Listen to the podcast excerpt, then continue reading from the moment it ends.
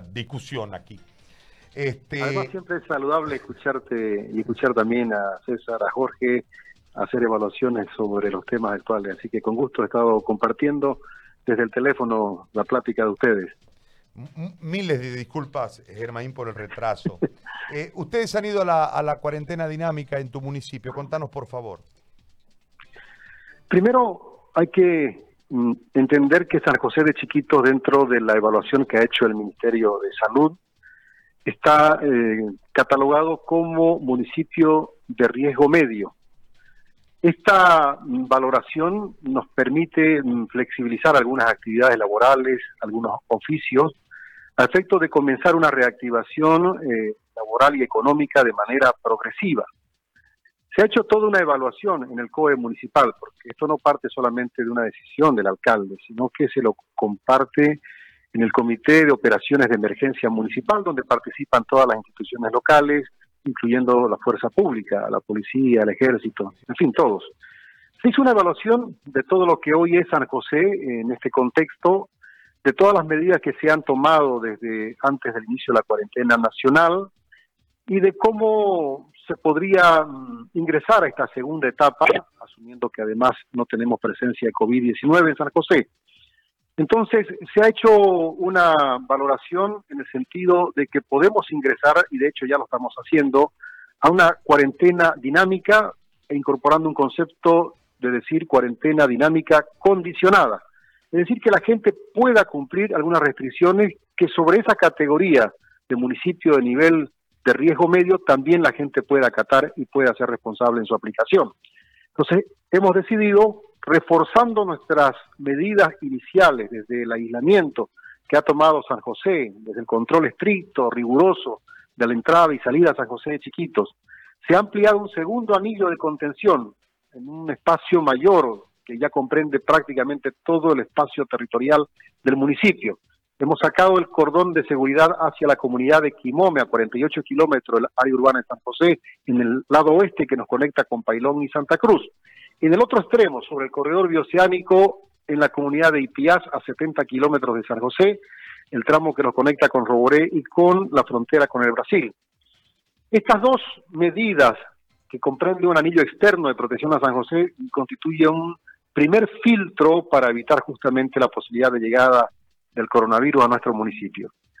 Segundo, se está estableciendo medidas de cumplimiento obligatorio en términos de seguridad personal, en términos de bioseguridad, eh, para que todas las actividades menores, oficios como llamamos, de peluquería, manicurista, pintores, albañiles, cargadores, transportistas de áridos, materiales de construcción, ferreterías y otros tipos de servicios, eh, puedan habilitarse a partir de ahora, servicios de mototaxis, servicios de taxis, eh, todo debidamente regulado. Entonces, Hoy San José está implementando este tipo de medidas y ha incorporado una salvedad mayor todavía.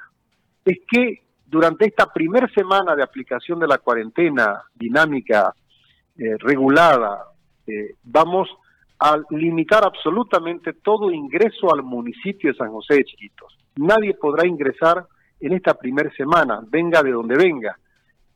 Salvo que tenga que pasar a otro municipio, por decir viene de Santa Cruz con destino a Puerto Suárez, a pase de largo, sin detenerse, sin, sin reabastecer en San José. ¿Esto por qué lo hacemos? Porque necesitamos que la gente comience a adaptarse a esta nueva etapa de la cuarentena dinámica y que se hagan las cosas de manera responsable, formal, cuidadosa, y que todo el sistema comience a funcionar de a poco. Entonces, esta semana nos estamos dando ese margen de tiempo con una restricción en todo el movimiento vehicular que va a haber sobre el corredor bioceánico y que puede comprometer a San José de Chiquitos.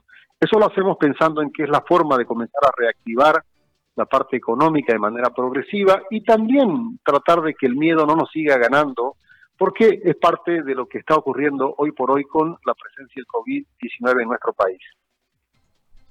Alcalde, buenos días, le saluda Jorge Áñez. Hola Jorge, un gusto saludarte.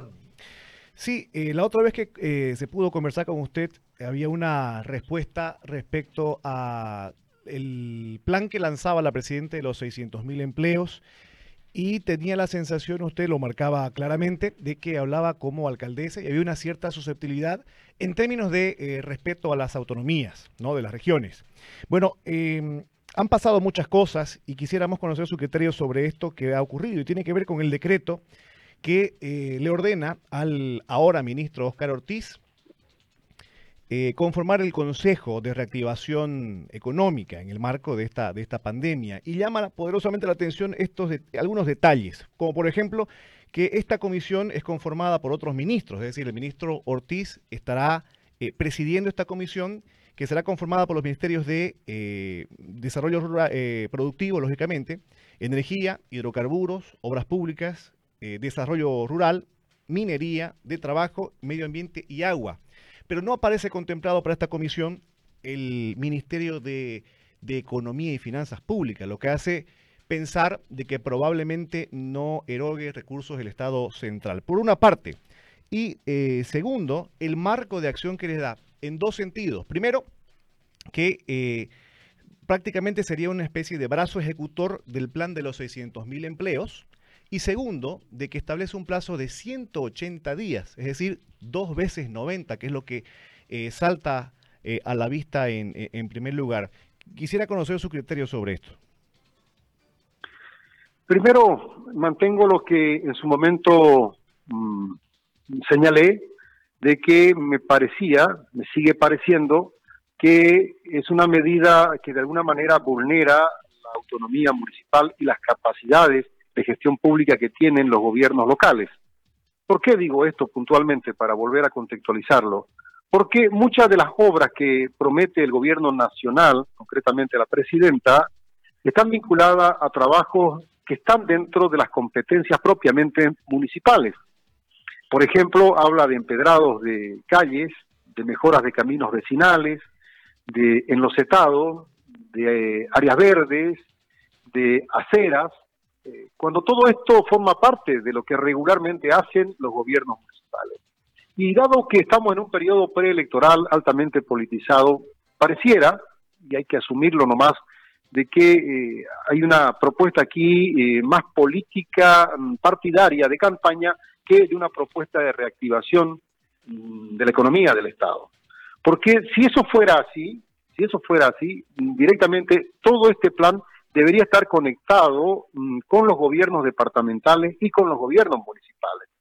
Eh, pero aquí hay una salvedad que yo la quiero incorporar también a este análisis, es que esta última semana, producto de las medidas que asumió de Cruz, demandando justamente una atención del gobierno para cubrir el desfase económico por el que estamos pasando, eh, se incorpora a esta reunión el flamante ministro de Desarrollo Productivo, Oscar Ortiz, ¿no? para quien yo tengo un, respeto, conociendo la calidad personal de Oscar, y también de alguna manera que Oscar tiene un reconocimiento a lo que representan las entidades territoriales autónomas.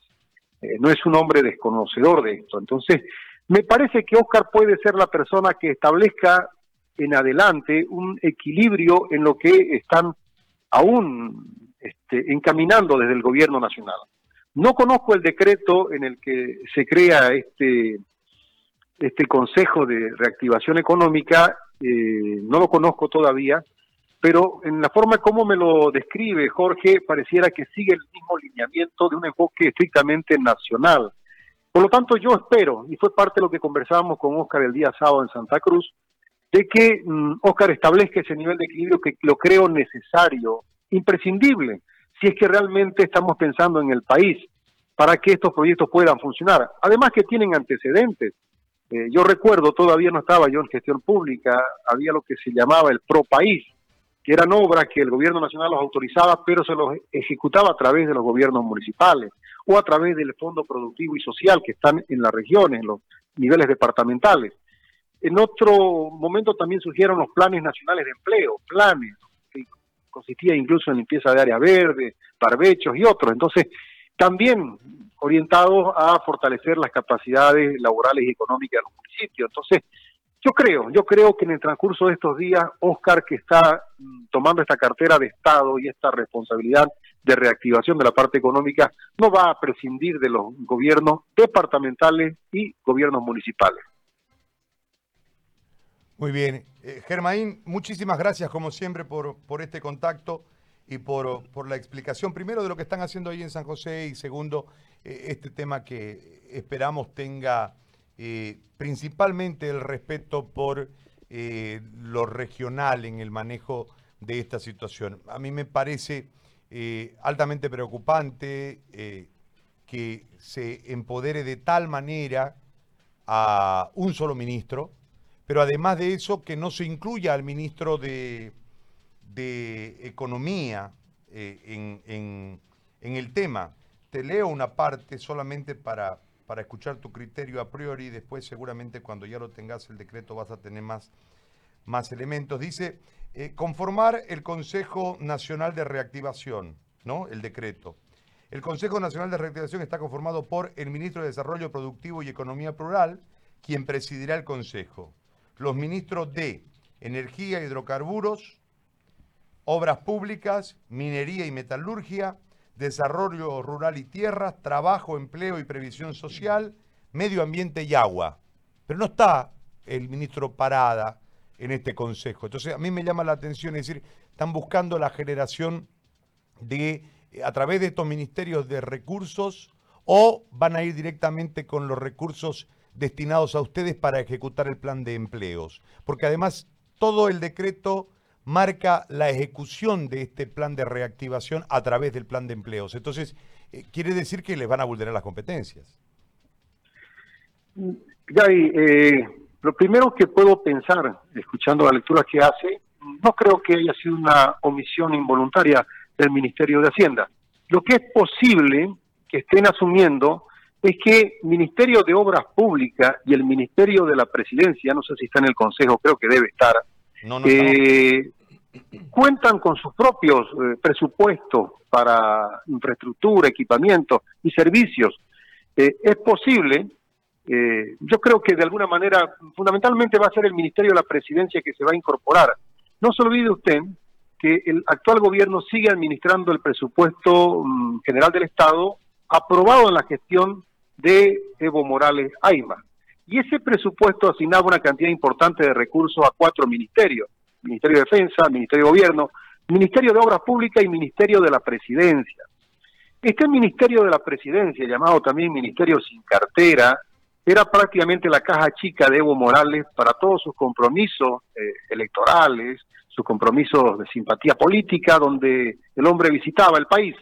¿no? Aquí quieren un coliseo, perfecto, tomen un coliseo, venga la unidad ejecutora de proyectos que depende del Ministerio de la Presidencia y asuma este compromiso con el gobierno municipal al que él asignaba justamente ese proyecto, ¿no? Entonces yo creo que los recursos que este Consejo va a manejar deben estar justamente desprendiéndose de los recursos del Ministerio de Obras Públicas y fundamentalmente diría del Ministerio de la Presidencia, porque tiene una cantidad importante, si no me equivoco son 2.700 millones de bolivianos que administra este ministerio y que en el periodo de Evo Morales estaban justamente orientados a ese tipo de obras, hasta diríamos prebendales, que daba el presidente anterior, eh, para generar simpatía, por supuesto, donde iba.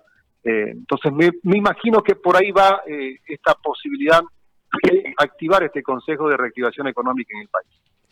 Germaín, como siempre, gracias, muy amable.